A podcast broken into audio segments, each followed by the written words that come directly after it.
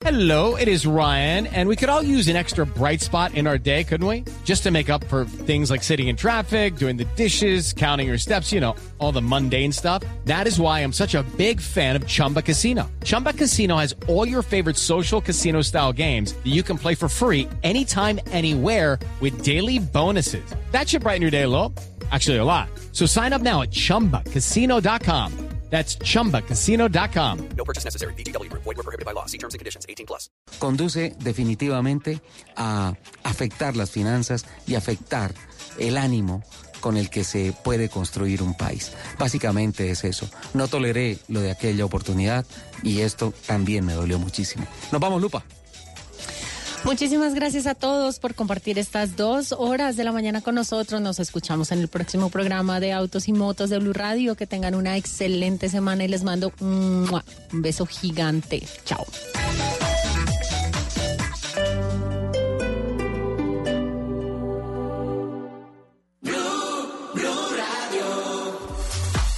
De la tarde en punto, continuamos acá en Macro Cumara, en la autopista norte número 19363 en Bogotá.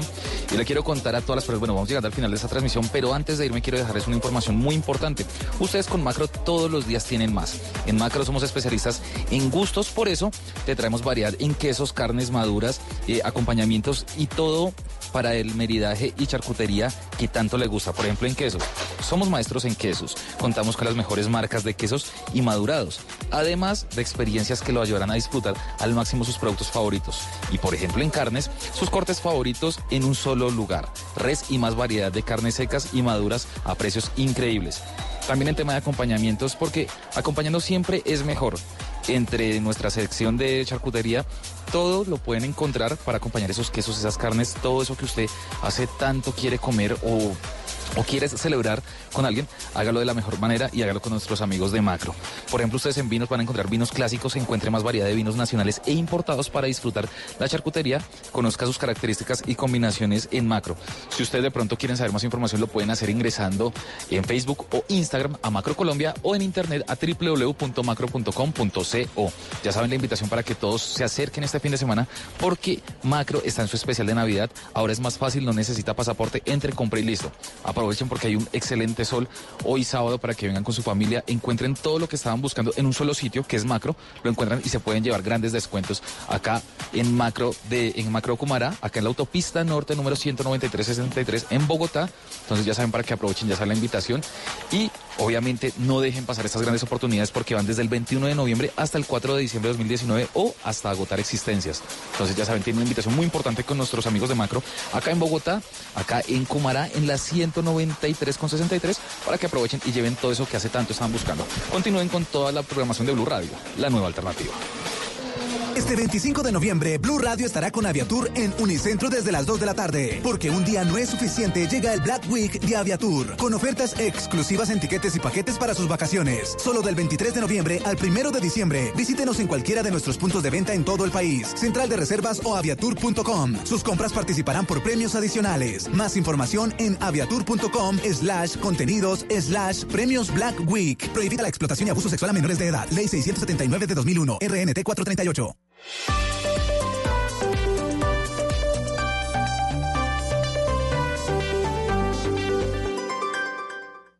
Análisis, realidad, información en El Radar. Los hechos más importantes de la semana analizados a fondo. El eco de los acontecimientos. Un recorrido por lo que dice la gente con Ricardo Ospina.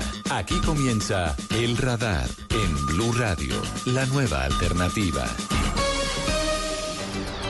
La una de la tarde y tres minutos. Bienvenidos a esta edición especial del Radar y Voces y Sonidos en Blue Radio y BlueRadio.com. Estamos acompañándolos durante todas las jornadas de mucha información en medio de lo que ha significado cada uno de los efectos del paro nacional del pasado jueves 21 de noviembre. Hoy sábado 23, hay un día parcialmente soleado en Bogotá y vamos a estar en los próximos minutos contándoles cuáles son las noticias más importantes. Vamos a hablar de lo que ha dicho el presidente Iván Duque, de lo que dijo el alcalde Enrique Peñalosa, sobre lo que ocurrió ayer en Bogotá. Superamos un toque de queda en toda la ciudad, el primero desde septiembre de 1977 en medio de una guerra de desinformación, en medio de la mezcla de muchos factores que hicieron que miles, por no decir millones de bogotanos tuvieran una noche de incertidumbre, una noche en la que muchos hicieron guardia con palos y piedras de una forma realmente muy preocupante en las puertas de sus conjuntos residenciales. ¿Qué es cierto? ¿Qué es falso? ¿Cuál es la responsabilidad real sobre lo que compartimos en las redes sociales? La manera en la que todos tenemos que atemperarnos y ser responsables en un momento muy complicado para la ciudad de Bogotá y para el país. Todo eso lo vamos a hablar, pero también el trasfondo, porque todo esto tiene como origen la movilización masiva del pasado jueves 21 de noviembre y lo que ha venido ocurriendo después, una movilización que hay que diferenciar del vandalismo, que por supuesto tiene que ser perseguido y sancionado. Pero la movilización pacífica llevó a muchas conclusiones importantes y a desarrollos y a decisiones de, fundamentales del presidente Iván Duque, de las que vamos a hablar a continuación, entre ellas la decisión que adoptó de llamar a una gran conversación nacional. Vamos a comenzar con Uriel Rodríguez en el Parque Nacional porque hoy siguió el cacerolazo. Estamos en una nueva jornada de protestas que deben ser pacíficas, que mayoritariamente tienen como sus protagonistas a los estudiantes universitarios. Estamos escuchando de fondo lo que está pasando en este momento. Uriel, buenas tardes. Ricardo, oyentes, buenas tardes. No más miedo, se escucha aquí en la carrera séptima a la altura del Parque Nacional. Son más o menos unas 2.000 personas las que se encuentran aquí manifestándose, caminando hacia el centro de Bogotá. Está cerrada la carrera séptima a la altura del Parque Nacional y los estudiantes, hay personas también acá de todo tipo manifestándose, protestando. Estamos con algunos de ellos y vamos a tratar de preguntarles eh, básicamente las razones. Muy buenas tardes, estamos en directo.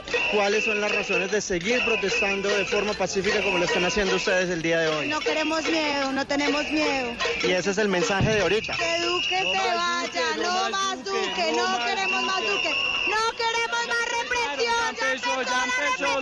Acabó de eh, sonar un, un gas de el SMAT que se encuentra en la parte posterior de la manifestación. Ricardo, sin embargo, ellos se quedan quietos en este punto del Parque Nacional y dicen sin violencia, como usted lo puede escuchar. Sí, señor, unas seis minutos, siempre el llamado a la tranquilidad.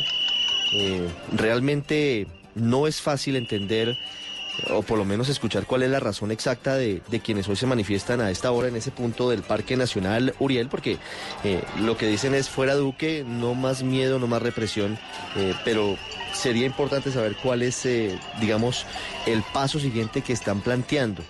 Así que vamos a estar muy pendientes, Uriel, de, lo que ocurre allí. ¿Quiénes son los que están manifestándose hoy?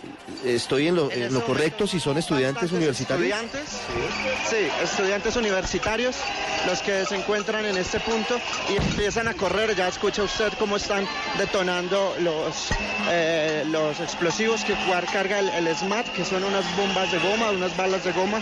Y eh, de nuevo están acá tratando de liberar este carril de la carrera séptima, aquí ya muy cerca del centro de Bogotá. Ellos empiezan a correr un poco y nosotros tratamos también de resguardarnos por el sonido que se presenta ahora en este punto. Bien, con, cuidado, por favor. Ya regreso con usted. Eh, resguárdese y nos va contando desde un sitio en donde tenga garantizada su protección lo que está pasando. Están escuchando ustedes en vivo aquí en Blue Radio, una de la tarde, ocho minutos. Hay una acción del ESMAD a esta hora con bombas de aturdimiento y con gases lacrimógenos para despejar la carrera séptima frente al Parque Nacional, en donde hay un cacerolazo desde las 10 de la mañana pidiendo, entre otras cosas, como lo hemos escuchado, la renuncia del presidente Iván Duque y con un estribillo que dice no más miedo y en rechazo a la militarización de Bogotá.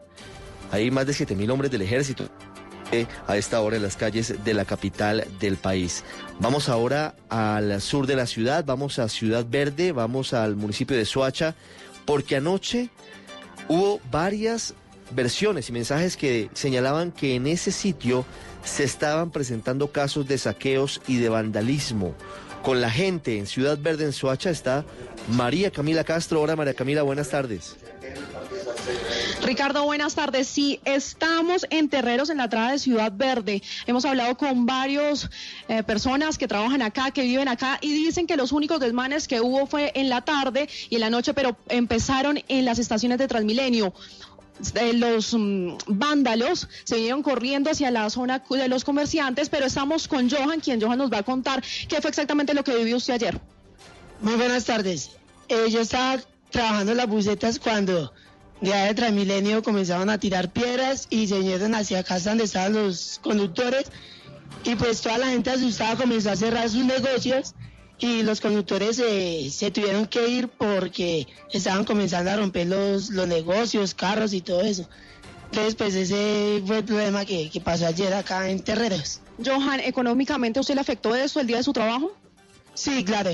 Nos afectó más que todo a mí y a los conductores, a todo el mundo, porque no nos dejaron hacer, pues, como aquí todo cumplir por una cota y pues no dejaron de, o sea, no dejaron trabajar por lo que estaban tirando piedras y pues la verdad fueron como 200 mil pesos que perdimos ahí de ese mierdero que había ayer en, en.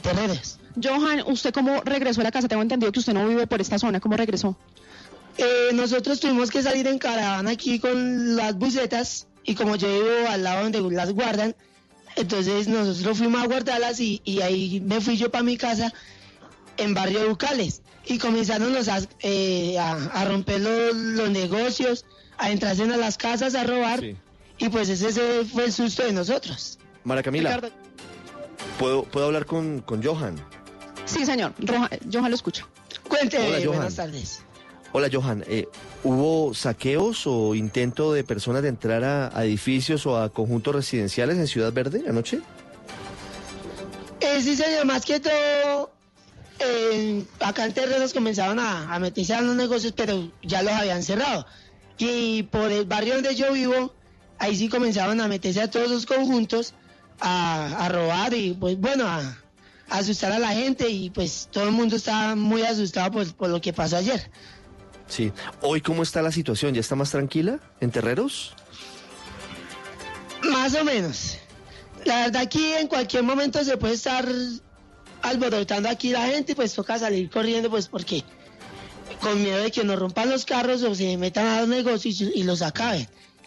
Sí, claro. Johan, muchas gracias por, por contarnos qué fue lo que pasó ayer en esa zona, porque sí fue muy difícil, muy amable. Listo, buena tarde. Una once minutos. María Camila, usted estuvo también en Fontibón. Se vieron anoche unas imágenes de el vandalismo contra algunos cajeros electrónicos. ¿Eso ocurrió? ¿Usted pudo ver que eso sucedió? ¿Fue testigo de que efectivamente hoy eso estaba destruido?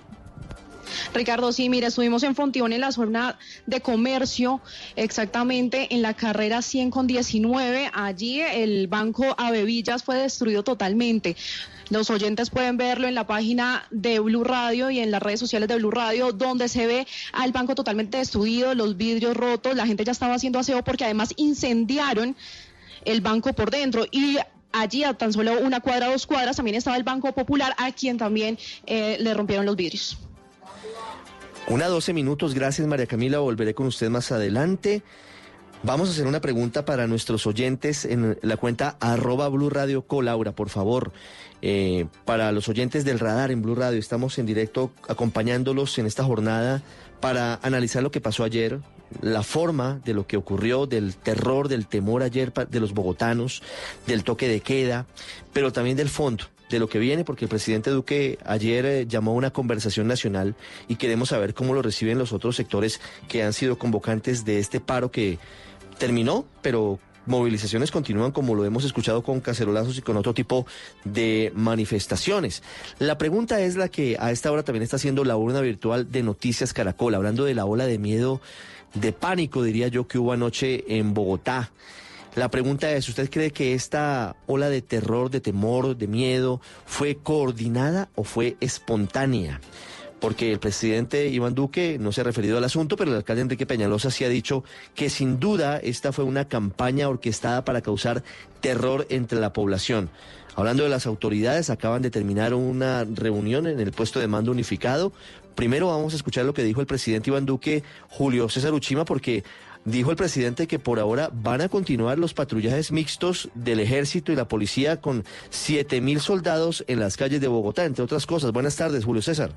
Buenas tardes, Ricardo. Pues esa es la noticia más importante que se ha dado al término de esta rueda de prensa donde participó el presidente de la República, el alcalde de Bogotá y algunos de sus secretarios y también la cúpula militar y de policía. La noticia está en que los bogotanos hoy van a seguir viendo a la Policía Nacional y a las fuerzas militares, en este caso al Ejército Nacional, realizando patrullajes con el objetivo de salvaguardar y de conservar el orden público en la capital del país. Frente a esto, el presidente invitó a cada uno de los bogotanos para que a través de sus equipos celulares puedan grabar cualquier hecho vandálico y estas grabaciones poderlas compartir con la Fiscalía General, con la Policía Nacional y poder de esta manera judicializar a los responsables, dijo el presidente Iván Duque.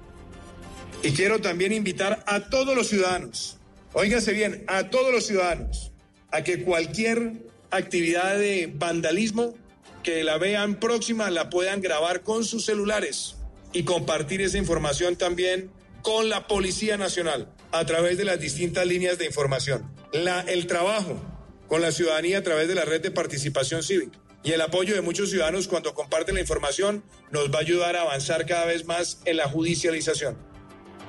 Frente al comportamiento de los extranjeros, esto dijo el presidente Iván Duque. Algunos extranjeros que han sido identificados en estas prácticas serán judicializados y otros serán deportados de inmediato. Y estaremos trabajando con la Policía y con Migración Colombia para hacer efectivas esas medidas. También dijo el presidente de los colombianos que se va a reunir la próxima semana con alcaldes, gobernadores, con la mesa de concertación y con el magisterio en la gran conversación nacional. Yo tendré conversaciones con alcaldes y gobernadores electos. Estaré también en conversación con la mesa de concertación laboral, Estaré trabajando con la ministra de Educación en las mesas que tenemos con el magisterio y con los estudiantes, donde se han ido cumpliendo los distintos acuerdos que nos unen en favor de una Colombia más justa. La una de la tarde y 16 minutos, el presidente Duque hablando sobre los extranjeros, en particular venezolanos que han sido sorprendidos en saqueos y en actos de vandalismo, dice que serán deportados y habla del fondo, habla de la conversación nacional que convocó, que el próximo miércoles tendrá su primera sesión. Habló también hace minutos en el mismo escenario el alcalde de Bogotá, Enrique Peñalosa, que fue muy duro, entre otras cosas porque dijo que tenemos que prepararnos los bogotanos porque seguramente tendremos otros momentos difíciles. Carlos Anabria, yo quiero preguntarle, Carlos, primero, eh, antes de, que me diga qué comentó el alcalde Peñalosa, algo que me están preguntando mucho en redes sociales, en arroba Blue Radio con los oyentes. ¿Ya hay decisión sobre si hoy se amplía o no se amplían medidas como el toque de queda y la ley seca? ¿Ya hay decisión sobre eso, Carlos? Precisamente sobre ese tema, Ricardo, no hubo una mención específica de las autoridades del distrito, pero sí comenzaron a desentrañar lo que desde incluso anoche, a la medianoche, el alcalde Enrique Peñalosa llamó como un plan orquestado o una campaña orquestada para generar temor, confusión entre la población en las localidades de la periferia de Bogotá. Hablamos de la localidad de Bosa, Usme, Kennedy, Engativá y Suba. Y precisamente sobre ello, las autoridades recibieron 612 llamadas a la línea 123 que por momentos estuvo colapsada en las últimas horas y sobre ese mapeo, sobre esa georreferenciación y la manera como se estaría orquestando esa campaña sin mencionar quiénes serían los responsables, habló el secretario general de la Alcaldía Mayor de Bogotá, Raúl Buitrago. Estas llamadas se recibieron entre las 7 y las 11 y 40 de la noche, con un pico concentrado entre las 8 y las 9 y media, en las localidades de Suba, Kennedy, Usaquén, Engativá y Fontibón. Ahí se encuentra el pareto de las denuncias. Arrancaron en unos focos muy concentrados y en el análisis horario que realizamos cada 20 minutos pudimos identificar que eran recorridos que se adelantaban a pie con el fin de generar una amenaza de ingreso a los conjuntos residenciales que no se concretó. Hoy en día está desplegada toda la fuerza disponible que tiene en este momento la Secretaría, o el equipo disponible más bien, que tiene la Secretaría de Seguridad a través de los gestores de convivencia. Entonces, Carlos, dice el secretario general de la alcaldía que hubo una acción premeditada entre 7 y 11 de la noche para colapsar la línea 123, ¿eso es lo que entiendo? Eso es, eso es precisamente lo que ellos compartieron aquí en el puesto de mando unificado con el presidente Iván Duque, con el ministro de Defensa Carlos Holmes Truquillo, con la cúpula militar para tomar las siguientes acciones. Pero hay algo que no se dijo y que es incluso más noticioso que lo que sí se dijo.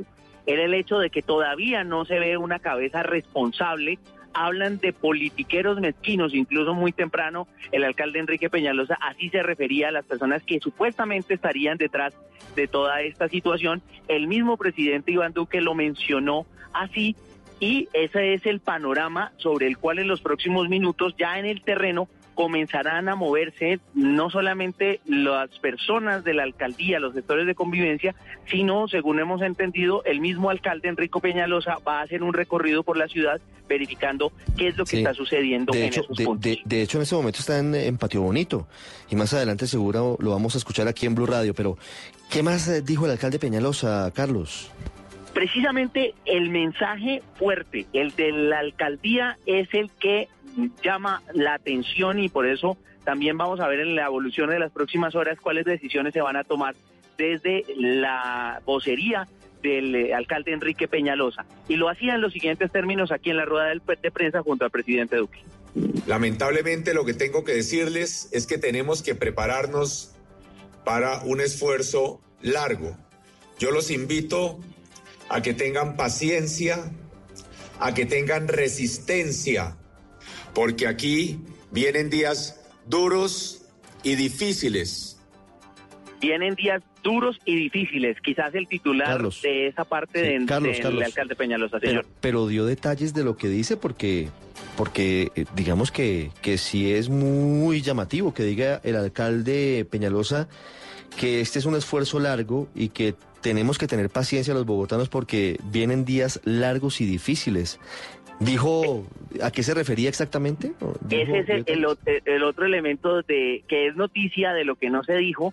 Precisamente el alcalde Enrique Peñalosa ha hablado de esa campaña orquestada, pero no ha dado mayores detalles, salvo los que entregó en su momento el secretario Buitrago. Sí, señor. Bueno, ¿y qué dijo la policía? y la policía dando cuenta sobre cómo había sido el comportamiento de los ciudadanos en el toque de queda. Cifras y evaluación que entregó aquí en la Dirección General de la Policía Nacional el, eh, y su director, el general Oscar Atortúa. Es importante mencionar que dentro de estas 337 personas, 29 de ellos ostentaban la ciudadanía venezolana.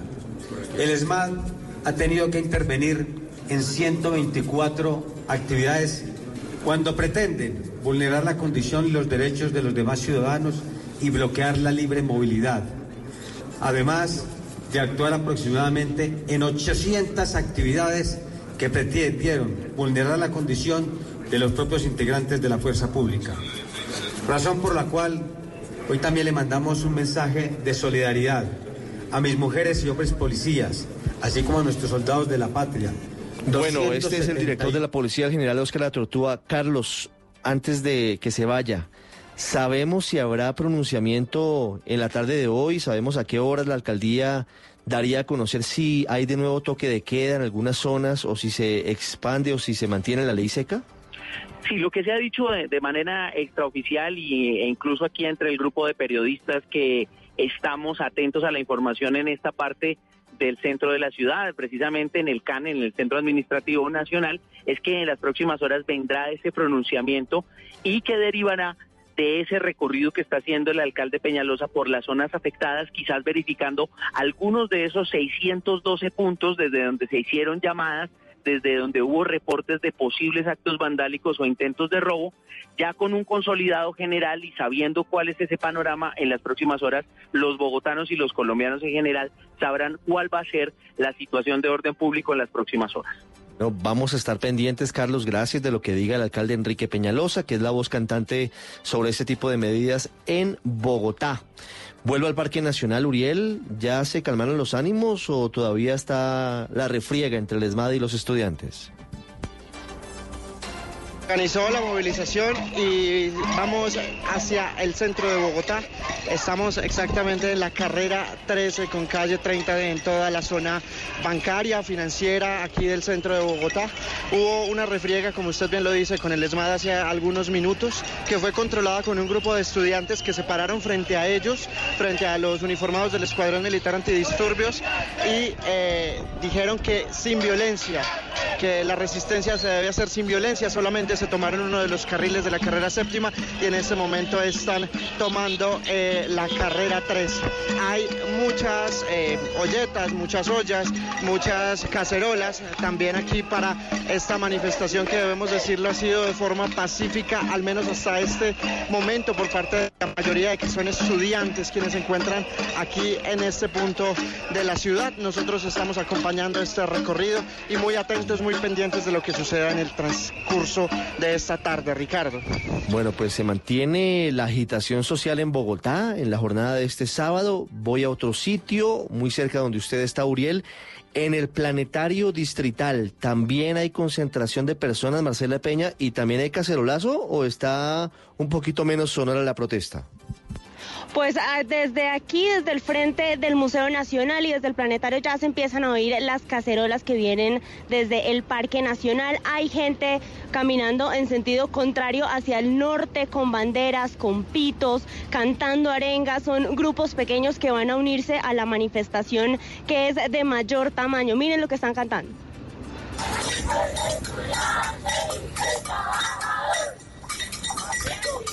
Este punto está convocado eh, en este en este punto está convocado también eh, para más adelante una, un encuentro para limpiar a la ciudad sobre las 2 de la tarde. Algo inusual que ocurre para un día como hoy, que es sábado, es que hay muy poco tráfico vehicular, no hay absolutamente nada de trancón, poca gente en las calles de Bogotá en este sector. Algunas motocicletas de la Policía Nacional patrullan el lugar, Ricardo. Una 26 minutos se pronunció el gobierno de Estados Unidos desde Medellín sobre lo que está pasando en Bogotá. De nuevo, dos escenarios distintos y no se pueden mezclar. Por una parte, las protestas pacíficas, los cacerolazos, las movilizaciones y por otro lado, el vandalismo, el temor, el terror, todo lo que por supuesto enrarece tanto el ambiente en estos días cruciales que vive el país. Valentina Herrera, que dijo el nuevo embajador de Estados Unidos en Colombia sobre lo que está pasando en el país.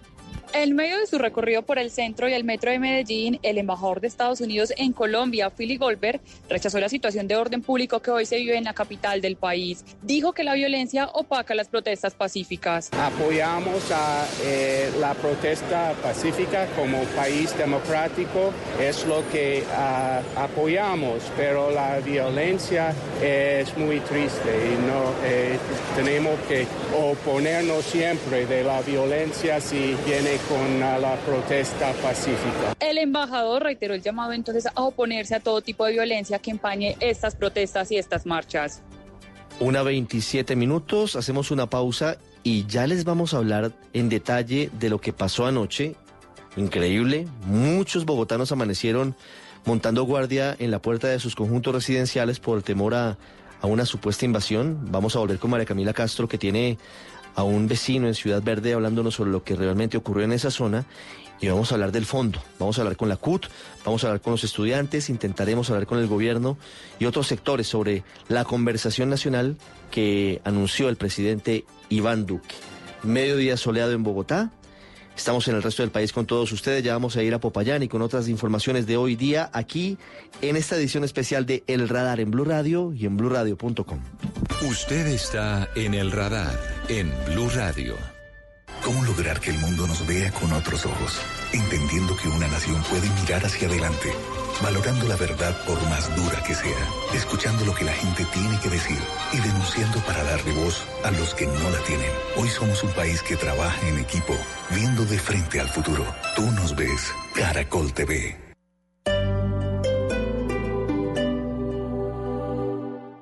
El Teatro Mayor Julio Mario Santo Domingo presenta al Donedin Consort del Reino Unido interpretando El Mesías de Händel con la participación del coro de la Ópera de Colombia, 7 y 8 de diciembre. Compre ya sus entradas a través de primera fila o en taquillas del teatro. Armonía, grandes conciertos Sura. Apoya a Bancolombia y Caracol Televisión. Invita a Blue Radio y Alcaldía de Bogotá. Más información www.teatromayor.org. Código PULEP IXF 805.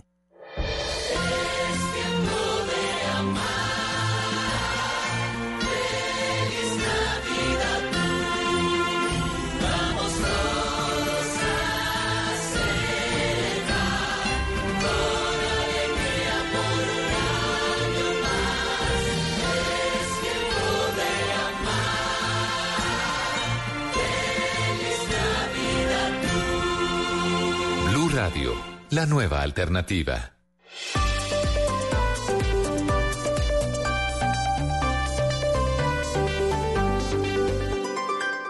Usted está en El Radar, en Blue Radio.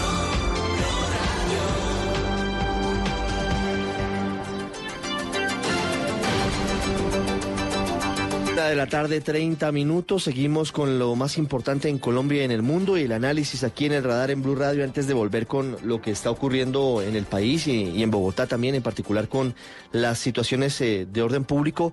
Vamos al suroccidente de Colombia porque es muy grave la situación que ha ocurrido en Santander de Quilichao.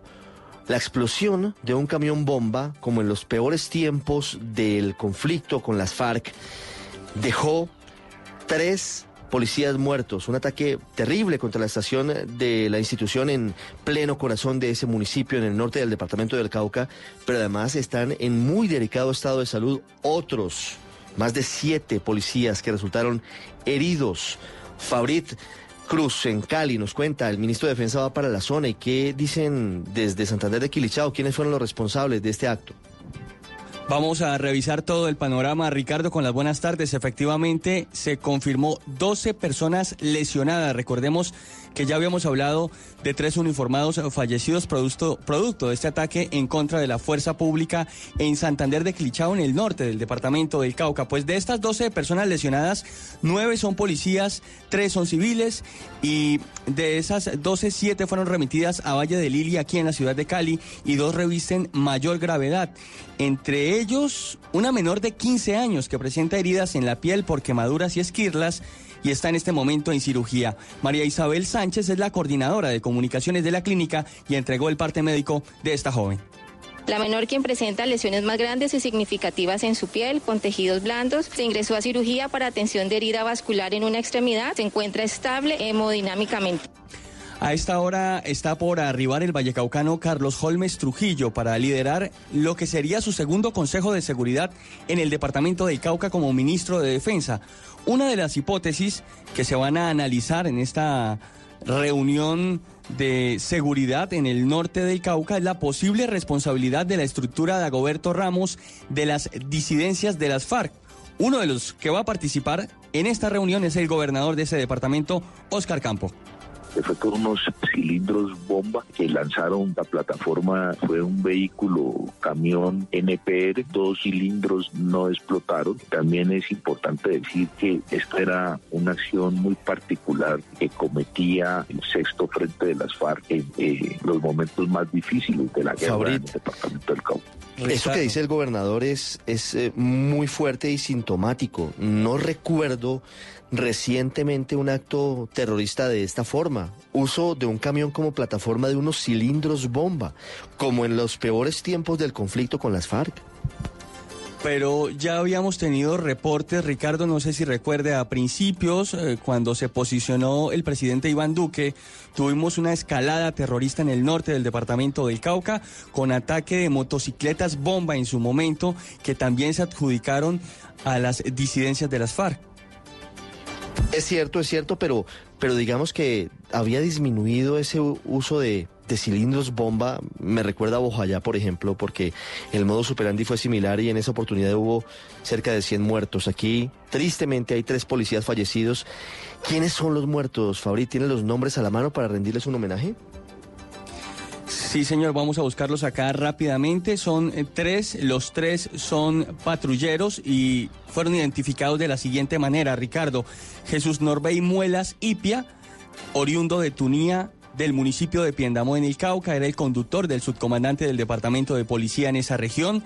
Ever Danilo Cancuanán, es de Cumbal Nariño y estaba adscrito al Gaula del Departamento de Policía Cauca y finalmente Roy Valentino Guilleadi Fernández era oriundo de Popayán y estaba adscrito a la estación de policía de Santander de Quilichao, allí en el norte de esa región. Hay que señalar, Ricardo, también el balance preliminar que han entregado las autoridades, especialmente desde la Oficina de Gestión del Riesgo de Santander de Quilichao, sobre los daños, cuantiosos daños y también escombros en los que quedó convertida la estación de policía a la cual se hizo el atentado, pero uno de los cilindros falló y cayó en dos viviendas. Estas dos viviendas también quedaron completamente destruidas y se habla de más de 25 casas más averiadas. Aquí está el reporte preliminar que se está trabajando por parte de las autoridades y habla el alcalde del municipio de Santander de Quilichao, Álvaro Mendoza, sobre las labores que se cumplen a esta hora.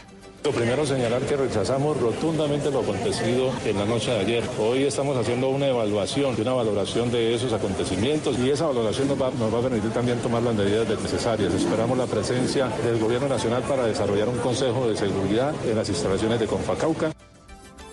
Una 35 minutos, una delicada situación de orden público en Santander de Quilichao y nos vamos ahora para el Catatumbo porque sufrió un ataque el defensor regional del pueblo en esa zona del país, en Ocaña. Buscan establecer si fue un intento de hurto o si fue un ataque en su contra. Esto ocurrió en la vía que de Ocaña comunica con la ciudad de Cúcuta. Cristian Santiago.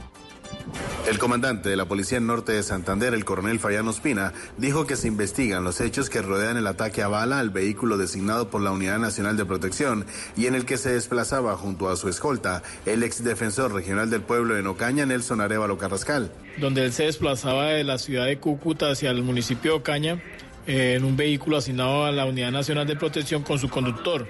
Llega a las instalaciones de policía en Ocaña, el señor conductor nomás, donde nos manifiesta que a la altura de la entrada del municipio de la playa de Belén salieron cuatro individuos y le hicieron varios disparos al vehículo.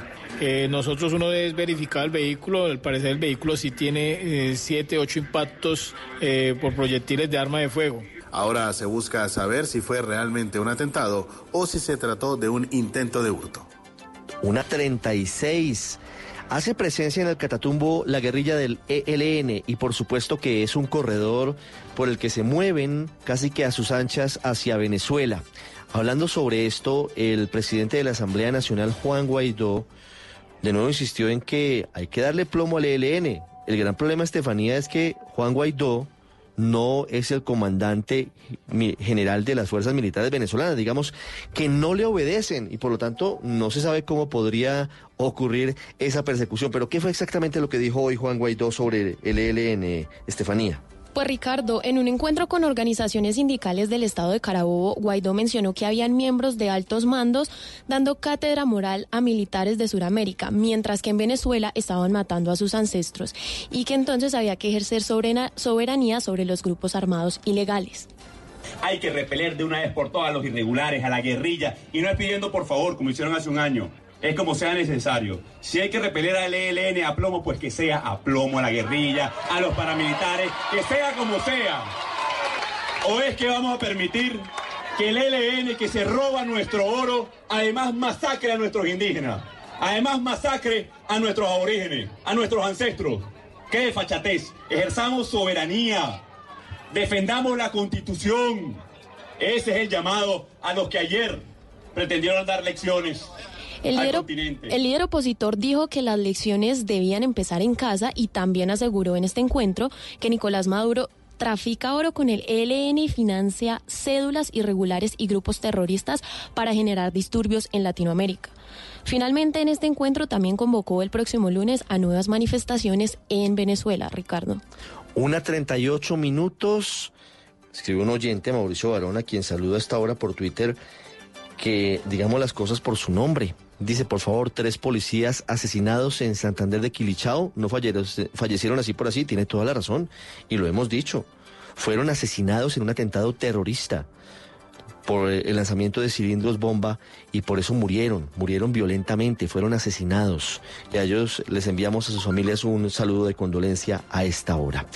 Y hablemos de algo más amable, una 38 minutos, antes de volver a hablar de lo que está ocurriendo hoy en el país, de la conversación nacional, antes de hablar de lo que pasa esta hora en las manifestaciones en el centro de Bogotá, antes de hablar de las noticias falsas y el pánico en redes sociales. Doña Joana Quintero, cancelaron hoy el fútbol, pero mañana vuelve. Hoy estaba previsto Santa Fe Nacional en el Campín, pero por cuenta de la misma situación de las marchas y, y del toque de queda se canceló. Pero mañana con todos los fieros y además hoy hay partido, ¿no? Hoy juega el América. Ricardo, buenas tardes. El partido que se ha aplazado es el de Santa Fe Deportivo Cali, que recordamos estaba programado para hoy a las seis de la tarde. Se va a jugar mañana a las tres de la tarde en el Estadio del Campín. Esto debido a la tensa situación, pues que ya todos conocemos que está pasando en la capital del país. En ese grupo, hoy se van a enfrentar Alianza Petrolera ante el América de Cali en Barranca Bermeja. Esto por el grupo B. El partido será a las seis de la tarde y mañana se completará la jornada con el grupo A, donde se van a medir Nacional en el Estadio Tanasio Girardot ante el Deportes Tolima y Junior será local ante el Cúcuta. Los dos equipos, esto recordemos por el Fair Play, se jugarán a las 5 de la tarde. Justamente el Deportivo Cali está celebrando hoy sus, siete, sus 107 años de fundación, en el que recordemos ha logrado nueve títulos en la Liga Colombiana. Y también, eh, Ricardo, se está cumpliendo los Juegos Nacionales, el evento más importante del deporte en nuestro país. Antioquia es líder en este momento en la tabla de medallería, tiene 70 medallas de oro, 59 de plata y 53 de bronce. El Valle del Cauca está segundo con 49 medallas de oro, 40 de plata y 38 de bronce. Y cerramos con la Copa Libertadores porque a las 2.30 de la tarde comenzará la transmisión de Blue Radio de este partido que se jugará en Lima, en Perú. Flamengo ante River Play. En River estará el colombiano Rafael Santos Borré. Usted está en el radar en Blue Radio. ¿Cómo lograr que el mundo nos vea con otros ojos? Entendiendo que una nación puede mirar hacia adelante, valorando la verdad por más dura que sea, escuchando lo que la gente tiene que decir y denunciando para darle voz a los que no la tienen. Hoy somos un país que trabaja en equipo, viendo de frente al futuro. Tú nos ves, Caracol TV. Usted está en El Radar en Blue Radio.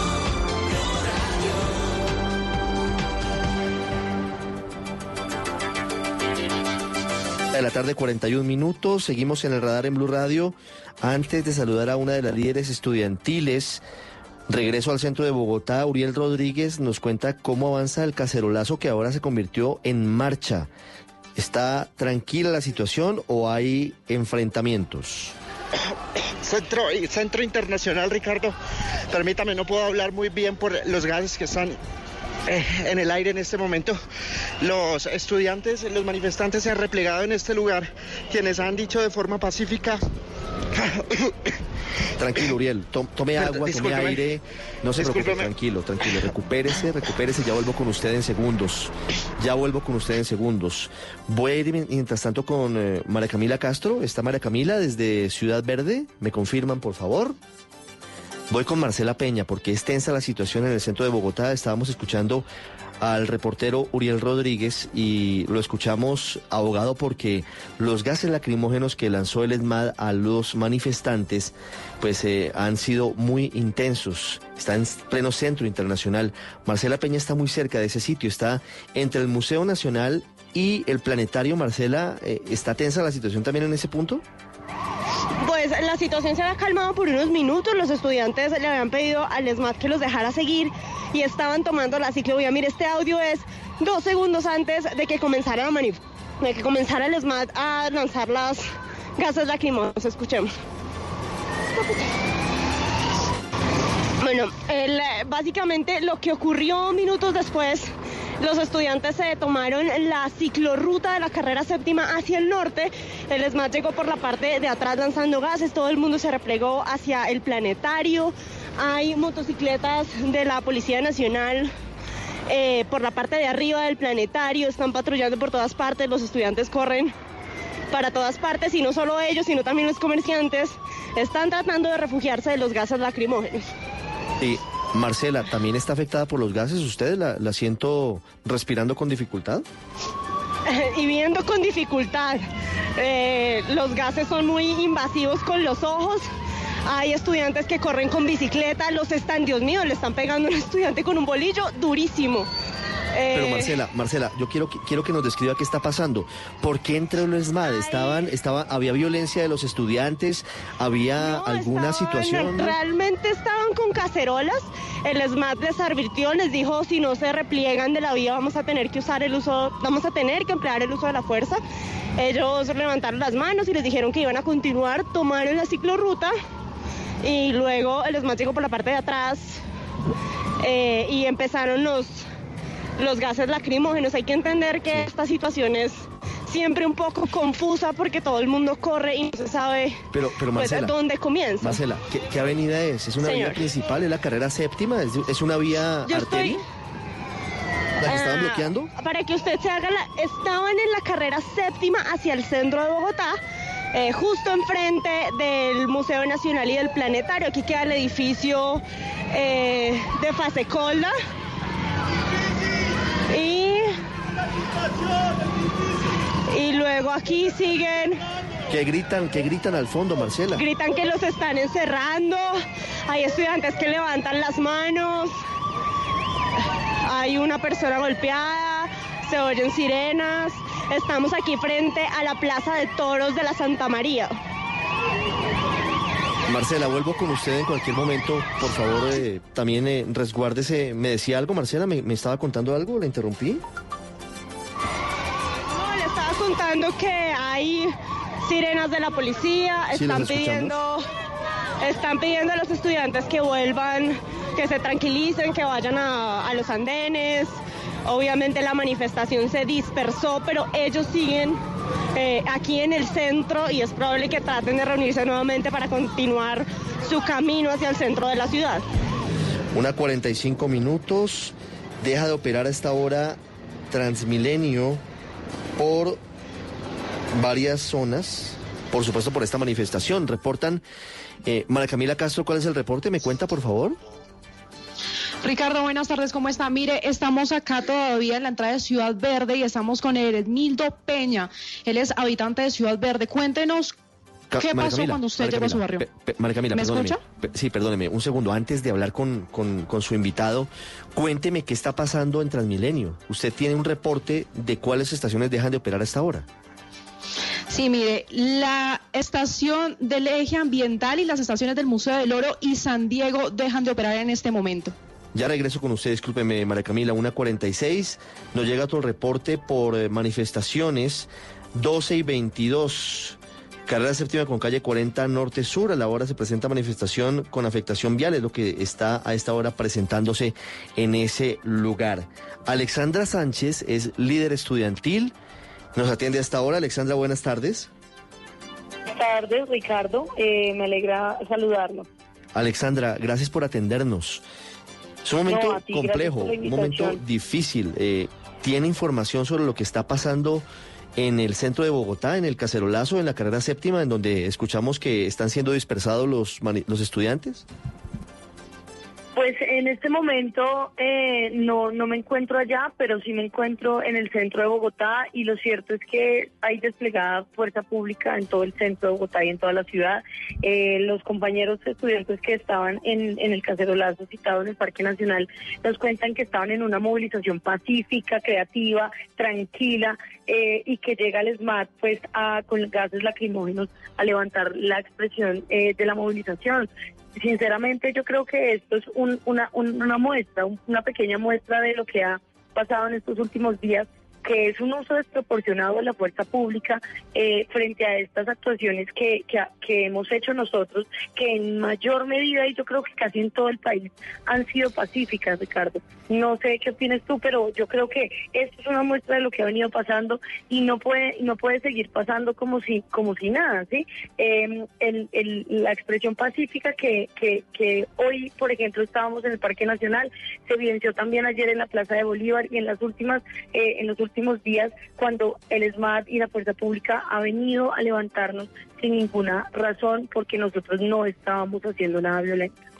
Alexandra, ese es un punto que pareciera que está roto eh, y que ha funcionado en otras ciudades. No sé si usted eh, pues, eh, esté de acuerdo conmigo. En Barranquilla, por ejemplo, En Tunja, por ejemplo, ¿ha funcionado un diálogo entre la policía y los estudiantes y los manifestantes en donde han llegado a unos acuerdos mínimos de respeto y no se ha tenido que llegar al uso de la fuerza?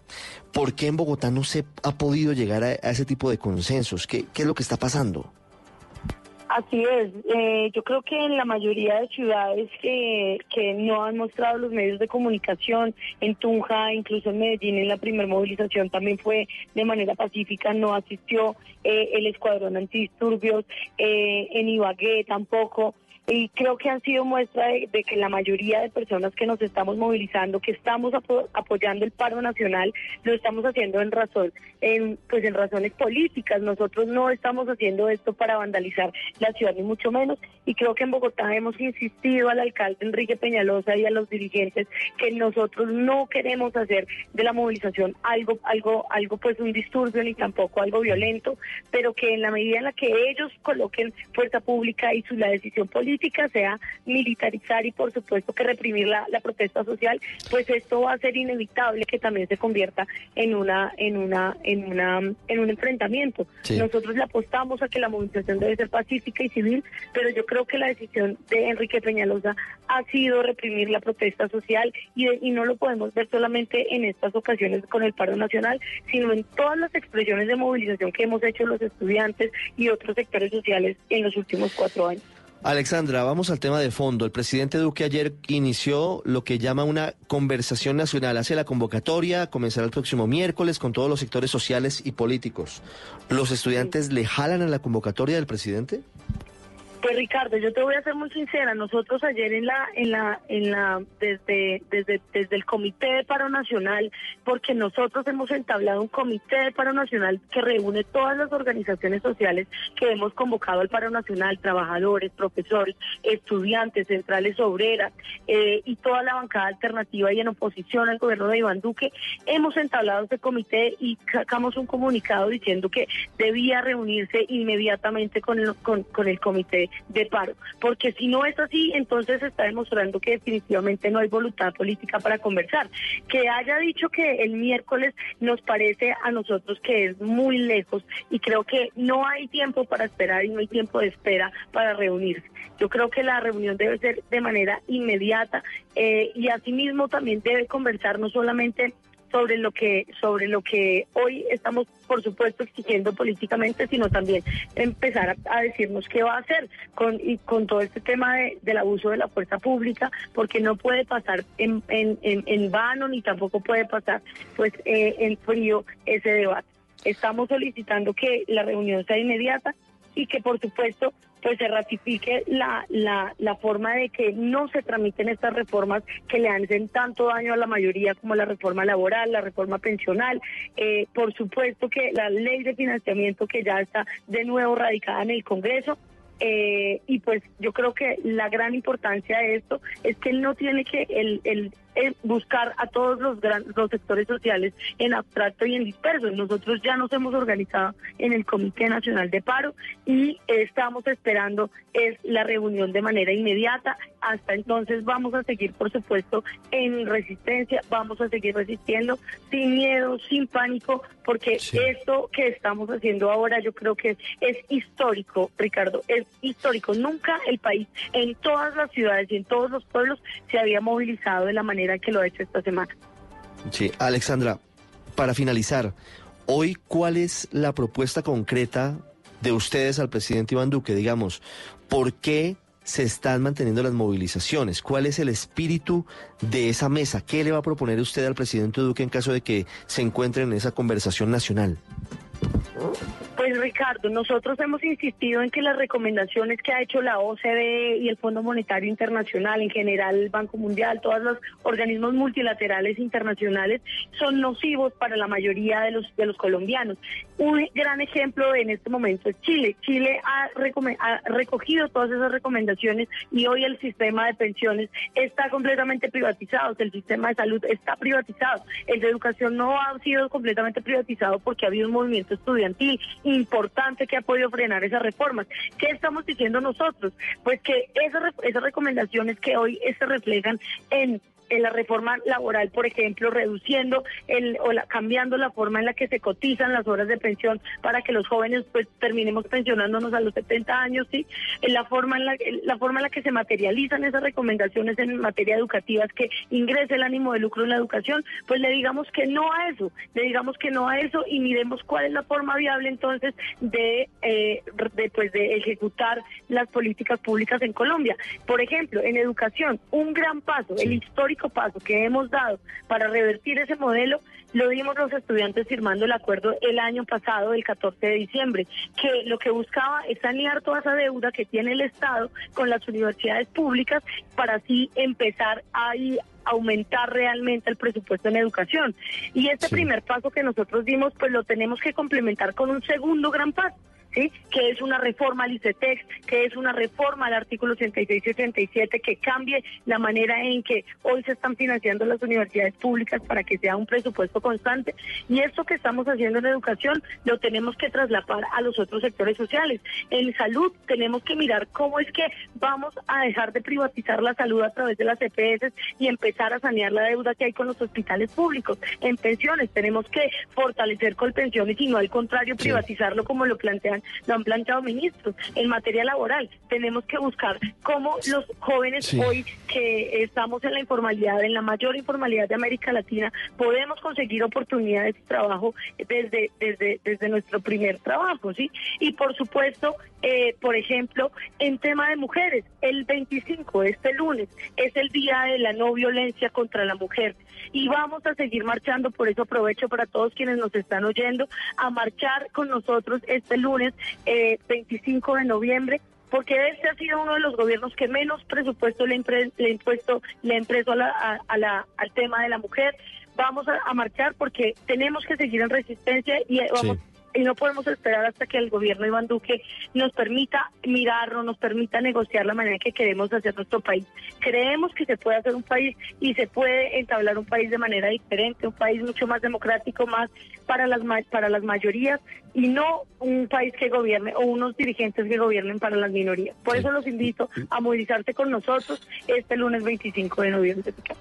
Alexandra, gracias. No, a ti muchas gracias, muchas gracias por la invitación. Yo Sí. creo que hay que explicarle eh, a todos quienes quienes nos están escu- escuchando que todo lo que ha pasado en el tema del vandalismo lo rechazamos contundentemente, pero que la manera en que vamos a contrarrestar eso es de manera creativa y artística. Mañana estamos convocando un concierto con unos amigos, Sí. vamos a seguir en los barrios invitando eh, entre las familias a hacer cosas chéveres y creativas, pero lo más importante es que no olvidemos que este va a ser el paso histórico para cambiar un país que no es que nos haya tocado vivir, sino un país que nos tocó cambiar, Ricardo. Muchas Eh, gracias. este es- esto dijo el presidente Duque anoche convocando a la conversación nacional. La comunidad que se ha manifestado de manera legítima es la sociedad que nos ayuda a construir.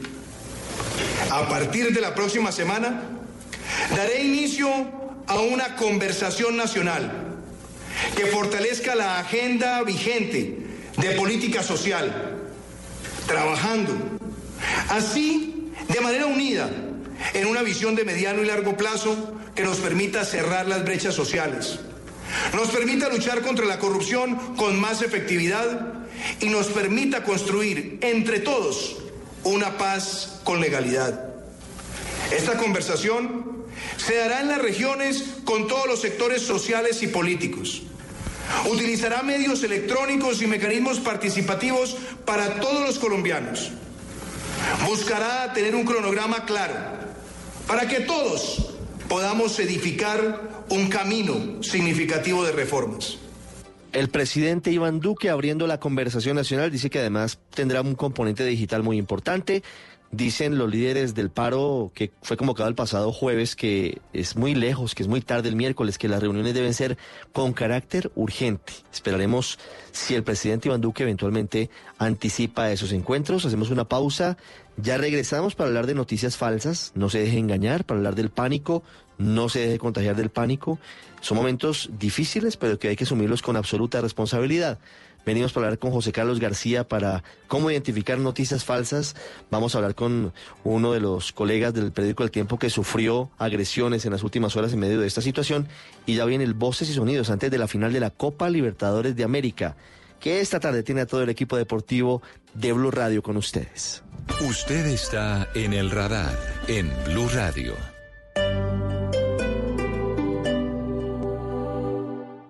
El Teatro Mayor Julio Mario Santo Domingo presenta al Donedin Consort del Reino Unido interpretando El Mesías de Händel con la participación del coro de la Ópera de Colombia, 7 y 8 de diciembre. Compre ya sus entradas a través de primera fila o en taquillas del teatro. Armonía, grandes conciertos Sura. Apoya a Bancolombia y Caracol Televisión. Invita a Blue Radio y Alcaldía de Bogotá. Más información www.teatromayor.org. Código PULEB IXF 805. Este 25 de noviembre, Blue Radio estará con Aviatur en Unicentro desde las 2 de la tarde. Porque un día no es suficiente, llega el Black Week de Aviatur. Con ofertas exclusivas en tiquetes y paquetes para sus vacaciones. Solo del 23 de noviembre al 1 de diciembre. Visítenos en cualquiera de nuestros puntos de venta en todo el país. Central de Reservas o aviatur.com. Sus compras participarán por premios adicionales. Más información en aviatur.com slash contenidos slash premios Black Week. Prohibida la explotación y abuso sexual a menores de edad. Ley 679 de 2001. RNT 438.